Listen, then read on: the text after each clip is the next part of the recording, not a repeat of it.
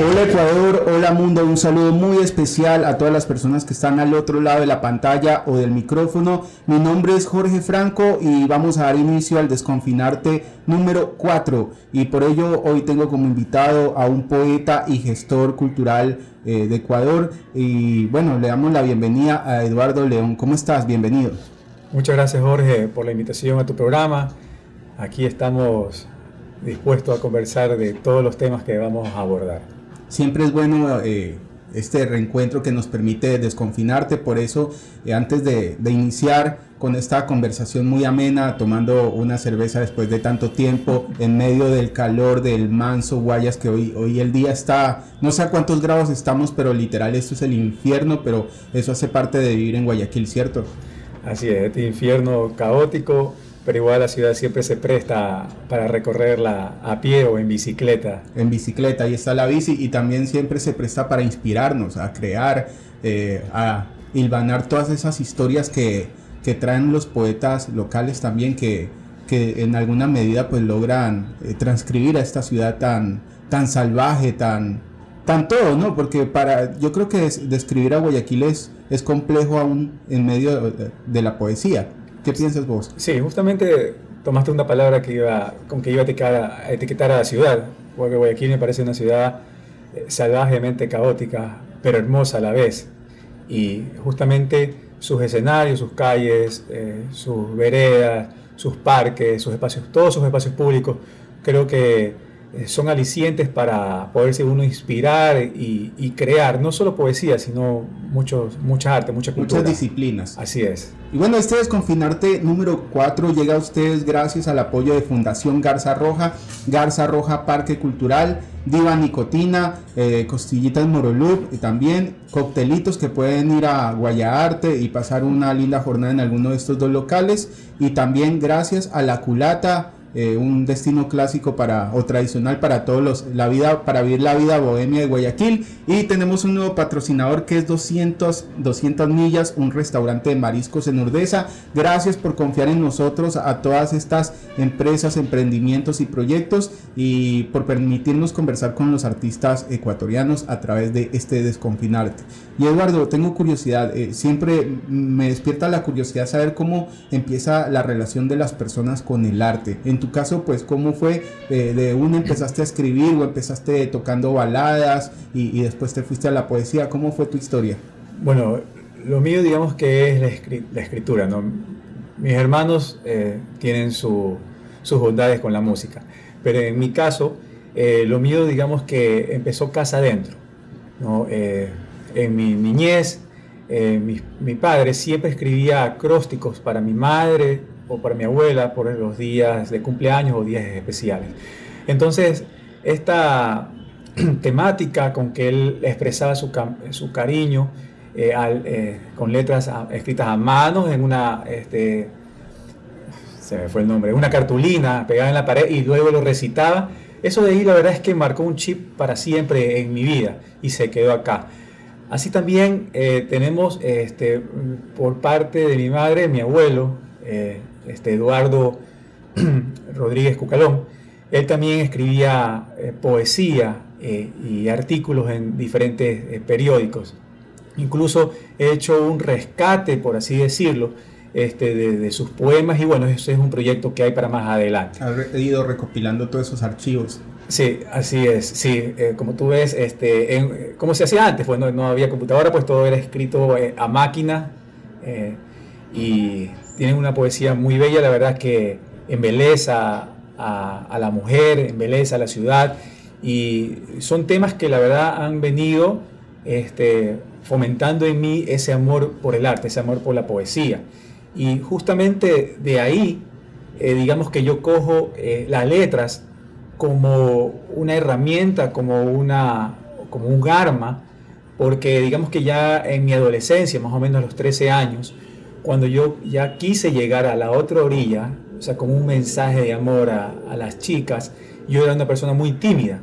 Entonces en las letras encontré ese puente, ¿no? Que, que hace que el mensaje llegue. Y la poesía, digamos o sea, la poesía te ayudó ahí para, para... Te ayudó, por ejemplo, con la chica que te gustaba como para perder esa timidez, acercarte un poco más, Claro. conquistarla. de ¿Te acuerdas? forma? Antes, eh, bueno, en nuestra época de, de- de jóvenes, habían estas las fiestas organizadas y, y bueno, pues uno se le declaraba a las niñas en, la- en las fiestas. Así era, pues no, no, no, no había WhatsApp, no había redes sociales, no había tantas cosas. Entonces, Pero tú lo hacías con poesía. con poesía. ¿Y cómo, ¿Y cómo reaccionaban en, en- Bueno, son épocas un poco distintas, pero en ese momento, ¿cómo reaccionaban?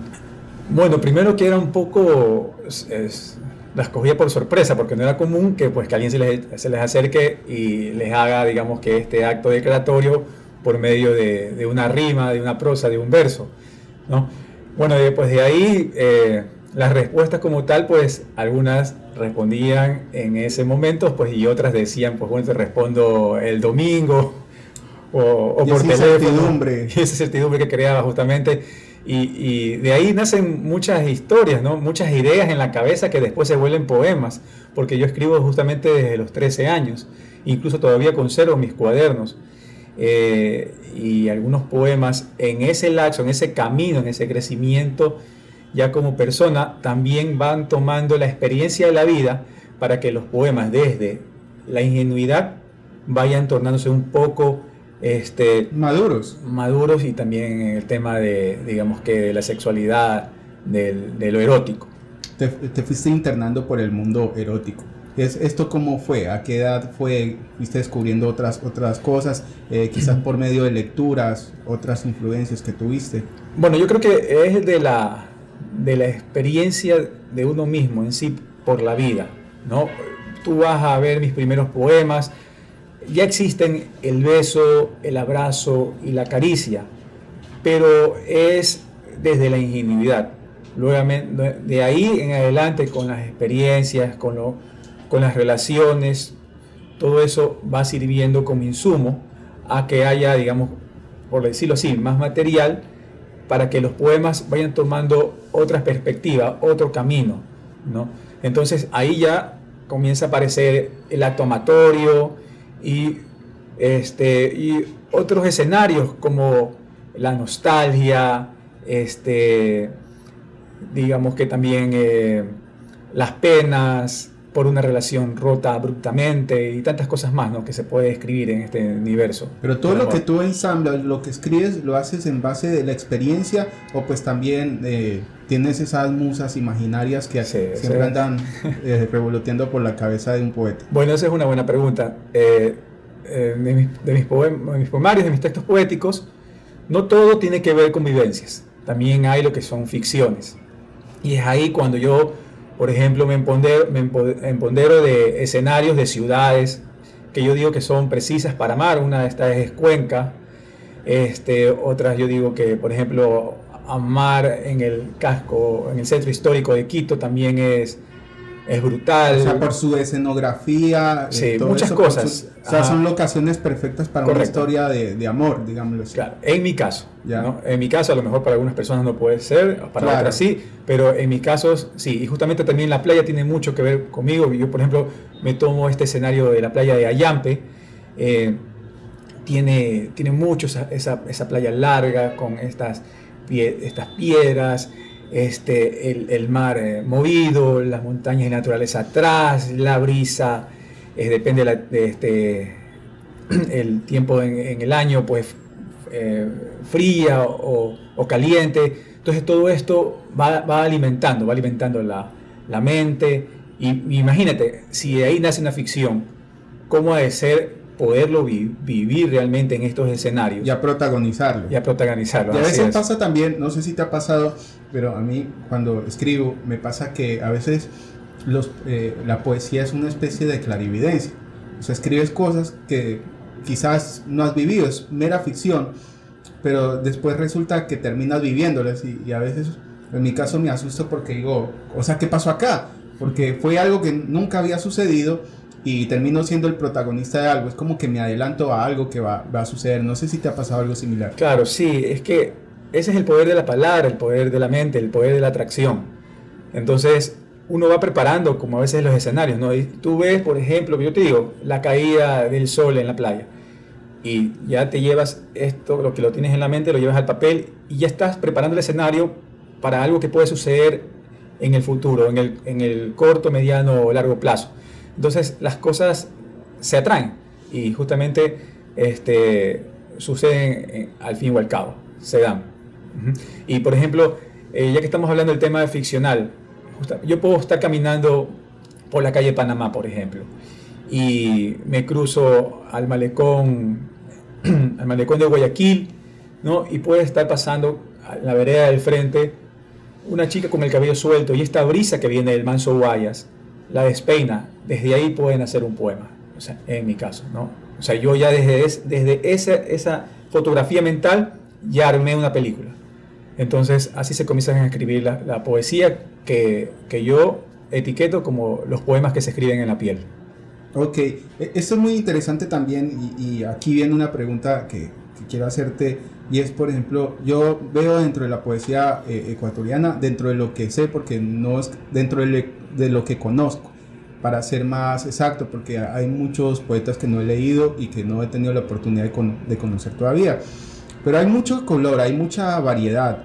Eh, ya es un tiempo donde los, las personas, los poetas, no solamente le, le, escriben al amor, obviamente se escribe sobre todo, sobre dolor, sobre cosas más existencialistas. Y a veces, según mi percepción, pareciera que la, las personas que escriben sobre amor es como que muy hay, o sea, como dentro del género, dentro de este mundo de la poesía es como muy sobrevalorado, no le para mucha bola. ¿Cuál es tu opinión al respecto? Y no digo que escribir sobre el amor no esté bien, porque de hecho yo escribo sobre, también sobre este tema, o sea, sobre eh, historias similares y, me gusta y siempre me ha gustado. A veces trato de explorar otras cuestiones, pero a veces sí me cuestionan. me dicen, Jorge, ¿por qué escribes sobre amor? Y yo doy razones que no voy a dar aquí ahora porque tú eres mi invitado y, y yo quiero saber eso. ¿por qué tú sigues escribiendo sobre amor en estos tiempos? Bueno, yo, yo pienso que no es un tema, el amor no es un tema sobrevalorado. Eh, yo creo que en realidad hay mercado para todo. Se está escribiendo mucho acerca de los demonios, de los monstruos, eh, del dolor. Eh, últimamente, ¿no? Pues con las escritoras muy reconocidas que tenemos este, acá en, el país y que ya la verdad todo el continente comienza a conocer de ellas. Eh, personalmente yo porque escribo del amor. Si tú me dices que escriba de la muerte, el hecho de, meterme a ese universo a mí me deprime. O no puedo, me pone triste. Y yo creo que una de las razones por haber, para haber venido al mundo, en mi caso, es, ser feliz. Y el amor, a pesar que tiene sus decepciones, la mayor parte del tiempo me ha dado esa alegría, esa felicidad, esa esperanza, este, ese motivo para continuar. Porque, por ejemplo, nosotros cogemos un periódico o cualquier medio tradicional y vemos las noticias que aborda la sociedad o el mundo. Y muchas veces nos, nos llegamos a deprimir por ver cuánta maldad, cuánta intolerancia, cuántas cosas malas suceden. Entonces, en el amor, por lo menos yo, yo encuentro un momento de, paz, un momento de renacimiento, un momento de, creatividad, eh, un momento que yo podría decirte que nubla mi mente y me hace olvidar de las... Se blinda de todo esto que, claro, pasa. así es, le da un equilibrio, le da un equilibrio, un balance a mi vida. ¿no? O sea, eh, de un lado, este, en mi vida tengo este, la familia, y el otro lado, este, yo tengo la escritura y el deporte. Esos son los que le dan el balance para afrontar la vida, eh, las problemáticas, las obligaciones, las responsabilidades y tantas cosas que nosotros tenemos, ¿no? En un mundo tan rápido. Y eso es otra cosa que te iba a decir. En el amor, el tiempo va lento, se detiene. Entonces, justamente por eso sigo escribiendo eh, de, erotismo, de relaciones amatorias. Y no solo me enfoco en esto, porque también he comenzado a diversificar, digamos, pues que este, el tema de la escritura. Y no solo poesía, porque también he escrito, he escrito microrelatos, crónicas, ensayos, entre otras cosas, incluso artículos, eh, reseñas, artículos para medios, acerca de, de, críticas constructivas, todas estas cosas.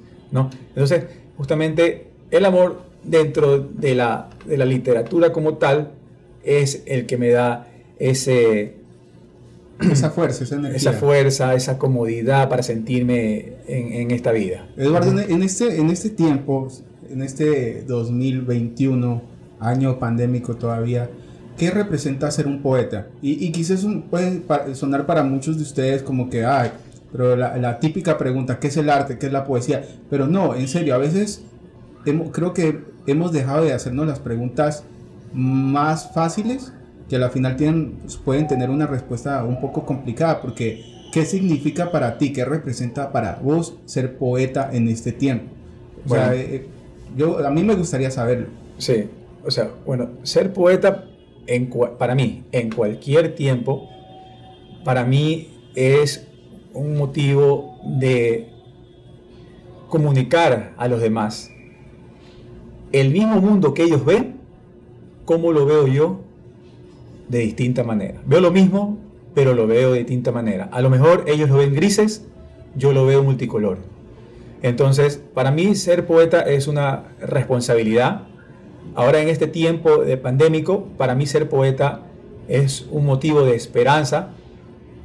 Y no solo poeta, estar en el arte, porque el tema pandémico nos dio duro a todos, indistintamente de la profesión que uno tenga. Pero al arte como tal, por ese vínculo de, con, con el público, ese tema presencial en sí, se anuló. ¿no? Entonces, obviamente, después de un tiempo, de unos meses, toda esa poesía, todo, esa, todo ese arte se volcó a las redes sociales, que es lo que ha salido para bueno. Inundó Internet. Inundó Internet, así es. Pero el, poeta como tal, el escritor como tal, el artista como tal, a pesar de todo de ese duro golpe y de ser uno de los últimos en, en políticas de Estado para sacar, digamos que nuevamente reactivarse, este, ha aguantado ese choque y con esa fortaleza, con ese amor por lo que hace, ha surgido y le demuestra al mundo que se puede continuar a pesar del dolor, porque todos perdimos seres queridos, todos perdimos negocios, todos perdimos algo, pero ahí seguimos, ahí seguimos. Entonces el tema de, para mí, ser poeta va por ahí, es un tema de, de con la palabra, brindar al otro esperanza, brindar un momento de que se aleje de todos esos problemas y piense en otra cosa, ¿no? que utilice eh, su creatividad. Y es justamente lo que yo, yo menciono, por ejemplo, con mis poemarios. Mis poemarios son parte, son un aliciente para el tema del amor, para el tema de la pareja, para el tema este, del erotismo o del acto amatorio. Porque, por ejemplo, eh, si dejamos a un lado el tema de la cotidianidad en, en una relación y si le ponemos picante o cosas novedosas, nuevas, ese fuego de pareja se enciende, te lleva a otro nivel. Entonces, no es, no es común, por ejemplo, acercarte a tu pareja y leerle al oído una poesía. O el, solo hecho de leerle. O sea, creo que es un acto de amor muy, muy bonito. Claro, una carta que le hayas escrito, leérsela ahí, en ese momento ya le eriza la piel, ya, ya revoluciona ese momento porque es, algo... Interacción. Así es, es algo que no, que no veías venir. ¿no? Entonces, y ahí es lo que digo, ok, le leíste un poema, ahora a ustedes dos les toca escribir su propia poesía. Entonces, esto, esto de, ser, de ser artista pues tiene eh, muchas cosas para brindar al otro, ¿no? Porque yo creo que es justamente es una oportunidad, una oportunidad para vivir a plenitud. Entonces, el que hace arte, yo siempre digo eso, no se la debe quedar guardada. El arte es para compartir, para darla a conocer a la sociedad. Porque por lo menos a una persona le vas a generar algo. Y ese arte va a generar algo para bien. Claro, sí, a ver, obvio, sí, porque siempre genera estas reacciones, siempre genera esta empatía, personas que no se identifican con lo que escuchan, con lo que ven, con lo que leen.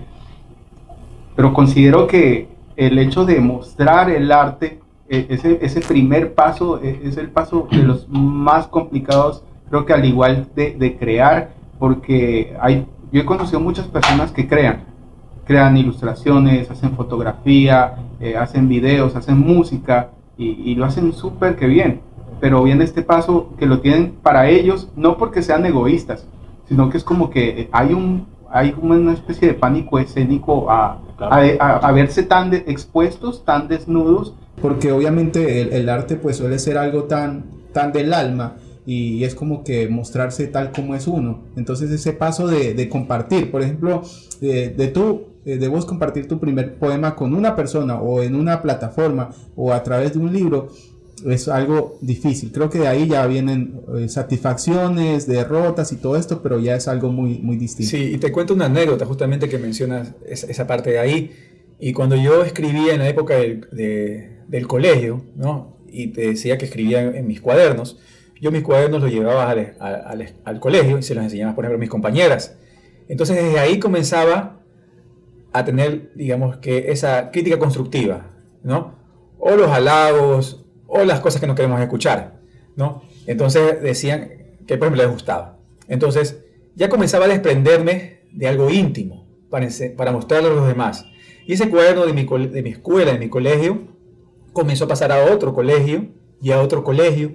Y así digamos que eso eh, me daba como que valor o me daba esa confianza que terminaba de necesitar. Y que a lo mejor otros veían ¿no verdad? Cosas que yo no veía en mi escritura. A lo mejor yo salía y les mostraba mi cuaderno con un poco de escepticismo. Y ellos regresaban con mi cuaderno con una sonrisa o con magia en los ojos. Y yo decía, wow, esto es lo que yo quiero. Esto es lo que, lo que a mí me alimenta.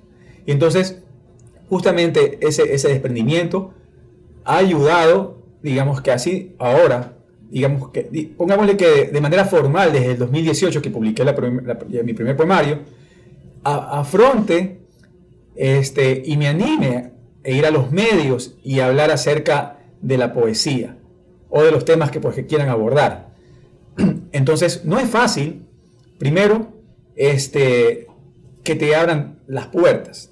Hay que tocar todas las puertas del mundo. En, tu caso no es como que te conformaste con, con escribir, sino que bueno, te animaste a, a publicar en un país donde es muy complejo, eh, si no tienes los recursos y también por medio de, editoriales sigue siendo complejo, así sea independiente es muy complejo publicar un libro, igual lo hiciste y obviamente pues te convertiste en tu, en tu propio eh, relacionista público, manager, al, al buscar otros espacios donde puedas difundir tu trabajo, porque también no se considero que está bien, no se trata solamente de, bueno, publiqué un libro y ahí quedó, sino también darle la difusión necesaria. Sí, o sea, básicamente este es un sueño de juventud, ¿no? Y ahora que, que, estoy este, metido de lleno en el arte y me he topado con escritores de 18 años, de 19 años, yo digo, wow, ¿cuánto tiempo perdí? Porque estoy, estamos hablando que yo arranqué a los 38 recién con la primera publicación, pero yo converso con un Félix Villasís y ya tiene publicado tres libros y tiene 22 años. Entonces, eso es lo que yo digo, cuánto tiempo eh, me, perdí en el camino de la vida, ¿no? Para, para hacer este, lo que ahora en el corto tiempo he hecho. Pero es, es, un camino de... Quizá fue necesario igual todo esto para igual te llevó a hacer algo que te gusta. Sí, por supuesto, así es. Y es lo que yo digo, eh, este, Dios puso personas en mi camino. Y, y, básicamente le debo agradecer a dos personas. Uno es a mi hermano, que en realidad yo ya tenía los... Yo siempre he dicho ese sueño, yo quiero publicar, yo quiero publicar, yo quiero publicar, y no lo hacía. Y mi hermano vino de un año a otro y publicó su novela. Entonces dije, esto no puede suceder, esto no puede estar pasando. Lo bueno es que él me... te animó, con lo que hizo te inspiró. Y, me mostró el camino, ¿no? Ya era, digamos que un poco más fácil saber por dónde tenía que transitar para la publicación. Y la otra es mi esposa. Cuando obviamente yo llegué a la vida de ella o ella llegó a mi vida, yo pues le escribía cartas de amor, puño y letra, y ella comenzó a leer y ella me dijo, ya después de unos meses, me dice, tú tienes que publicar y este año lo vas a hacer. Entonces, Y bueno, hacerle caso, toca, Así es. hacerle caso. Así es, justamente, ¿no? Yo creo que es- esas palabras, escuchar es- esa- ese mensaje con tanta determinación, tan segura, yo dije, bueno, pues ella, ella ha visto eh, en mis letras esa, esa, sin- esa sinceridad eh, y que, que debe de existir y pues lo voy a hacer. Y, y ahí empezó todo, ahí arrancó Pero el ya en el proceso, obviamente, porque uno dice lindo, bacán, chévere, increíble, tengo el apoyo, hay personas que creen en mí, confían en mí, pero ya obviamente en el momento de hacerlo, de bueno, voy a publicar el libro, empiezo a recopilar eh, qué poemas van, qué poemas no van, eh, cómo lo hago, cuánto me va a costar, eh, diseño, todo, la imprenta, ¿qué tan complejo fue ese proceso? Bueno, muy complejo y tan complejo es que se, se, se volvió un tema anecdótico en temas de conversación con amigos, en cualquier reunión. Y es ahí lo que yo te menciono. eh, yo, yo quería hacerlo. La verdad es que yo no conocía en esa época el tema de, de la public- de, de ser autor independiente. ¿no? Y entonces yo dije, yo quiero que mi libro salga con una, un sello editorial, un sello editorial. Y toqué 100 puertas. ¿No? No todas se abrieron. Eh, Típico. algunos, eh, bueno, al, al día de hoy todavía estoy esperando que por lo menos respondan los correos, pero todo se vuelve como parte de, una película, ¿no? Cada uno ocupa su papel. Y, y las respuestas al principio no eran las que yo esperaba, ¿no? Algunas eh, tenía que esperar, ¿no? Pero yo quería que el tema fluyera, ¿no? Entonces, en un viaje que hice yo a la ciudad de Quito por vacaciones, me tenía que reunir con una persona que, que yo siempre converso de la vida, que tiene buenas vibras, que inyecta positivismo. Entonces le, comenzaba, le comentaba acerca de este caso. Esta persona yo siempre le digo es la china de los ojos grandes, ¿no? Ahí vamos armando personajes para después para una novela. Pero bueno, entonces le comentaba de esto que, que quería publicar, pero que no encontraba este, la editorial. Y justamente ella me dice, "Mira, ¿sabes que yo tengo dos amigos que acaban de publicar poesías con una editorial?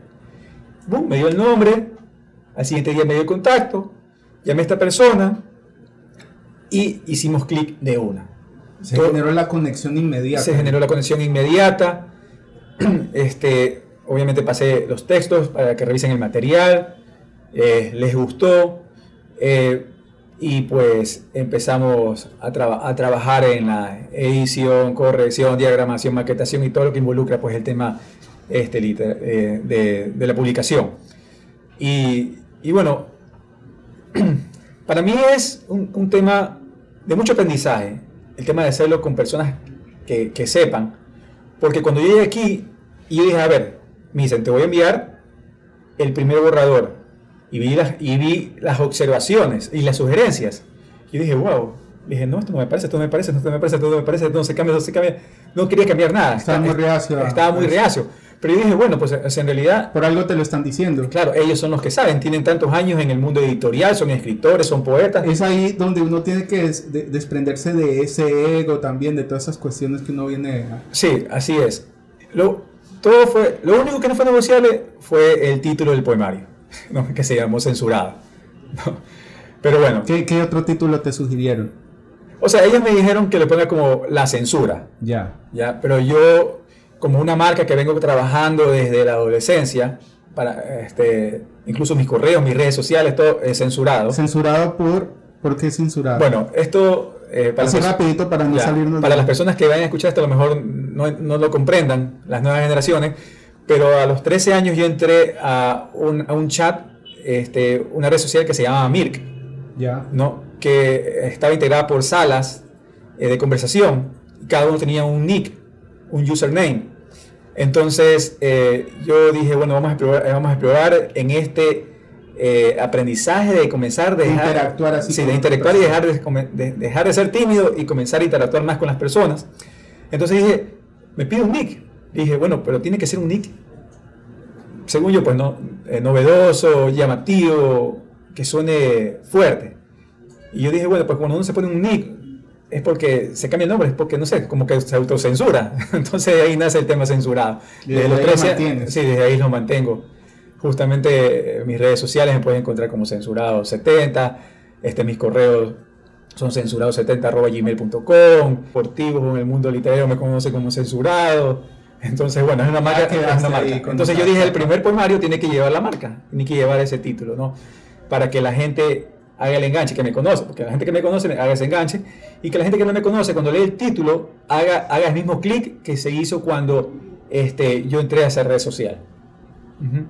y, bueno, ¿cuáles han sido las impresiones de las personas que, han tenido la oportunidad de leer tu libro? Bueno, son diversas, ¿no? Como eh, mi poesía tiene que ver eh, con el erotismo, este, algunas personas me han felicitado por el respeto como abordo el tema. Otras personas eh, me han dicho, oye, aquí hay una palabra que me suena, me crea mucha, mucha, mucha bulla. Mucho conflicto. Mucho conflicto, así es.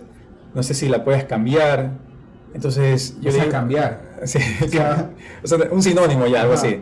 Entonces yo le digo justamente que de eso se trata, de, generar eso. De generar eso, de hablar de eso, porque en esta sociedad es un tabú. Y por ejemplo, en la primera gira de medios que hice en el 2019, este, habían algunos medios que me decían, oye, pero no vas a utilizar esta palabra o esta palabra o esta palabra. dije, no, no, tranquilo que... O sea, medios muy conservadores. Ajá, dije, dije, ¿cuál es la hora de 12 del día? Vamos a leer poemas para las 12 del día. Ya. ¿Qué hora es 7 de la noche? Vamos a leer un poema para las 7 de la noche. O sea, ahí tenía su propio horario cada poema. Digamos que sí, algo así, ¿no? Entonces, incluso lo que yo hacía, por ejemplo, cuando estaba en los medios, yo hacía un ejercicio. Yo no leía el poema. Yo le daba al locutor, a la locutora, que coja y que él escoja el poema al azar y que lo lea. Y, la, y la verdad es que esas emociones que tú comienzas a ver en el rostro de la, de la persona cuando lo lee, son, son divertidas, ¿no? Algunos eh, se ponían rojos. O sea, claro, no, no sabes qué va a pasar. Es algo muy aleatorio. Y por ejemplo, cuando yo llegaba a la, a la cabina, algunos decían, ve qué bonito un poeta.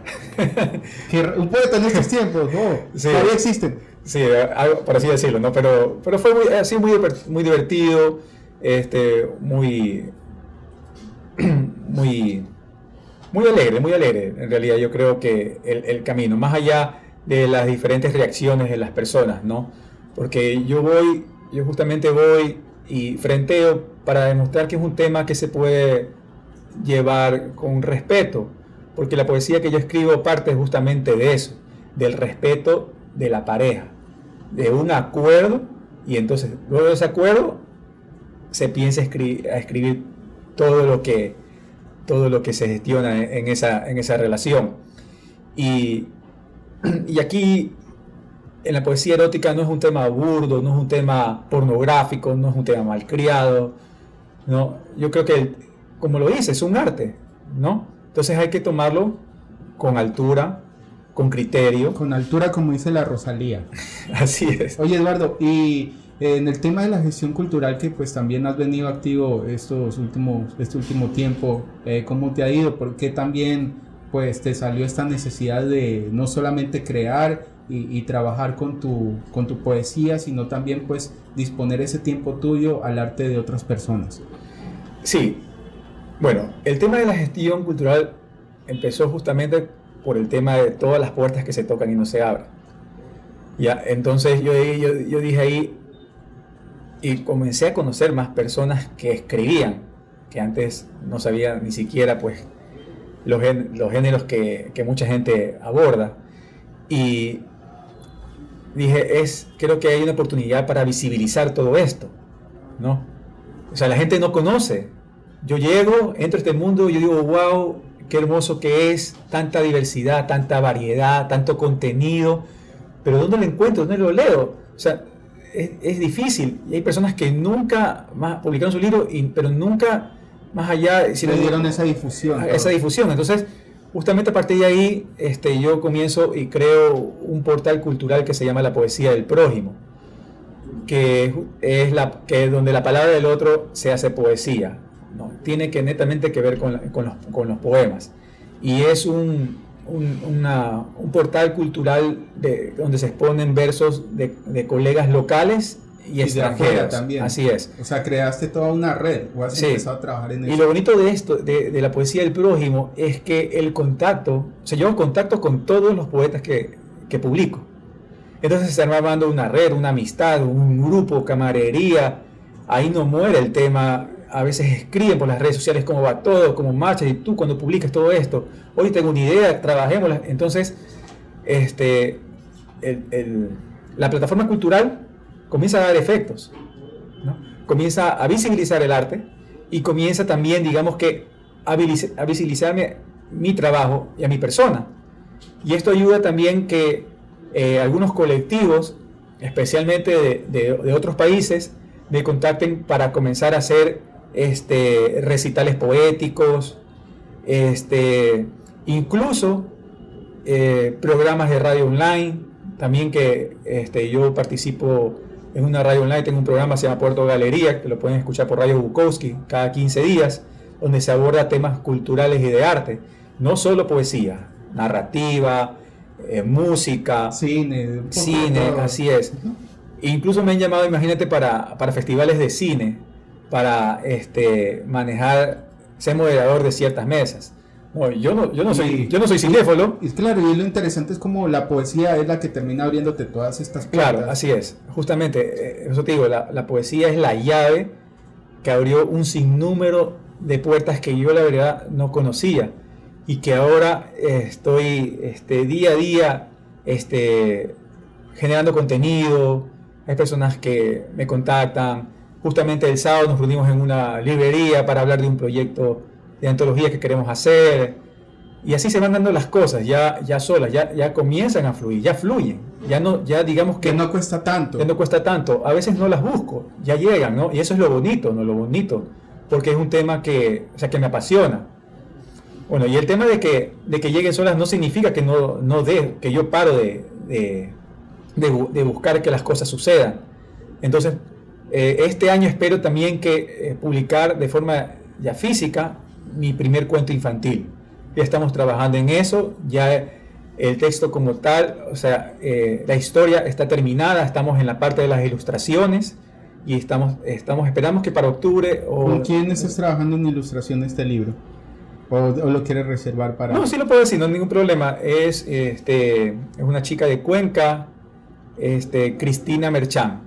Tiene unas ilustraciones bellísimas. Eh, si pueden en redes sociales, ahora no recuerdo la cuenta, pero pongan a Ana Cristina Merchán y deben salir y tiene unas ilustraciones fantásticas, hermosas, hermosas. Sí, tu trabajo, ¿dónde lo podemos encontrar? También eh, a hablar de ese refuerzo de tu programa de radio importante para que las personas que están escuchando pues por primera vez eh, te puedan seguir. Ya.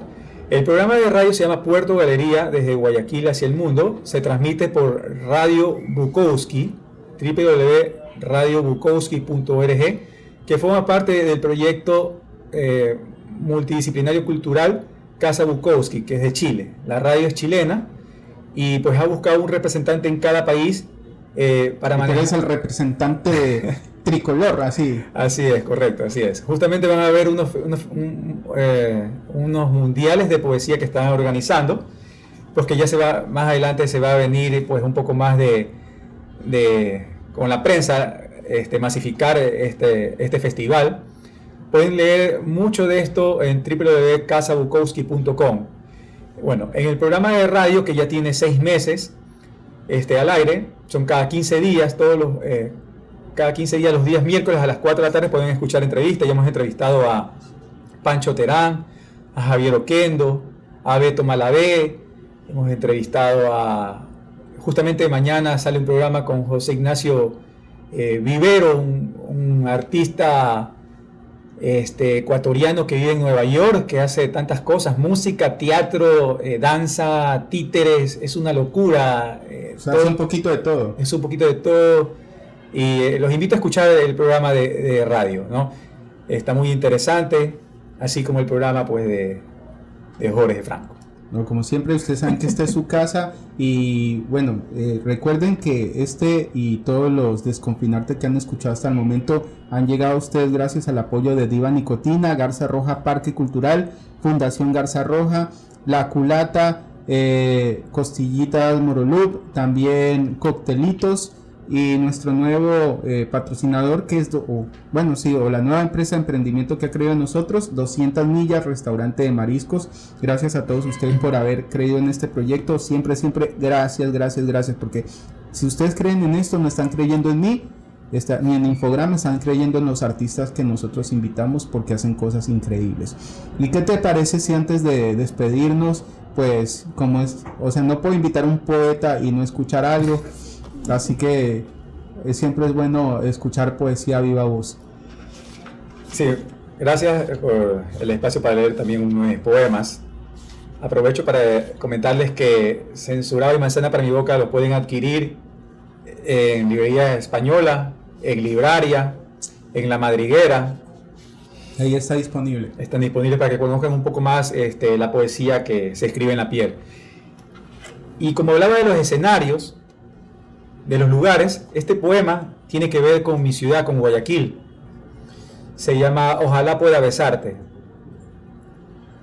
Ojalá pueda besarte en Guayaquil, entre los jardines del malecón, sin razón y juicio, en el puerto Santa Ana, con mi mano en tu cintura, o en las escalinatas del cerro, maquinando travesura, en el malecón del Salado, con mi guayabera peculiar, entre los adoquines interminables del parque lineal, en el mirador de Bellavista, donde palpo tu integridad, o si nos ponemos románticos, en el palacio de cristal. Un beso íntimo en el bosque protector Cerro Paraíso y otro en el parque forestal al sur de tu ombligo.